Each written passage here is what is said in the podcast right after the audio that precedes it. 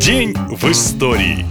15 августа в истории России связано с военными событиями. В этот день 1996 года командующий российскими войсками генерал Александр Лебедь прибыл в село Новые Атаги для начала переговоров о перемирии со Сланом Масхадовым. К тому моменту война в Чечне длилась уже 20 месяцев. Хронология Первой Чеченской расписана буквально по дням. Но что насчет ее причин? Как началась эта война, повлекшая за собой другую, еще более жестокую? Все началось в июле 91 года, когда была образована Чеченская республика Ичкерия под руководством генерала советских ВВС Джахара Дудаева, сторонника независимости. За месяц до путча ГКЧП Чечня объявила о выходе из Советского Союза и о своем суверенитете. 6 сентября того года в Грозном прошли массовые выступления, кончившиеся захватом правительственных зданий и переходом власти в руки Конгресса чеченских народов во главе с самим Дудаевым.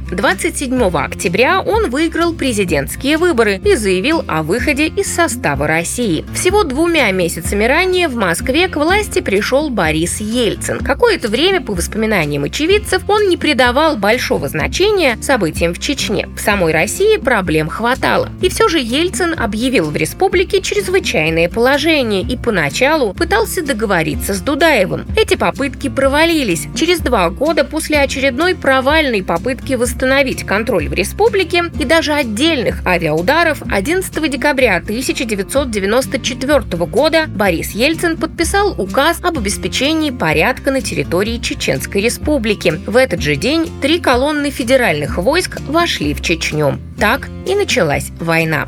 Но в эту дату можно вспомнить не только о потерях и конфликтах. 15 августа 1723 года торжественно открылся дворцово-парковый ансамбль «Петергоф». Петр I задумал его как парадную императорскую резиденцию, способную затмить даже известный на весь мир Версаль. Потом дворец так и прозвали «Русским Версалем». К августу того года был уже почти закончен Большой дворец, распланирован Нижний парк, прорыт морской канал, действовала часть фонтанов и были построены малые дворцы Монплезир и Марли. Также был почти готов Эрмитаж. Через несколько лет Петров двор уже во всей красе сиял золотом и лепниной. Цель Петра – удивить всех иностранцев, поразить их великолепием и роскошью была достигнута. Петергоф стал одной из жемчужин России. Ну а на этом сегодня все. Больше интересной истории в следующем выпуске. Пока!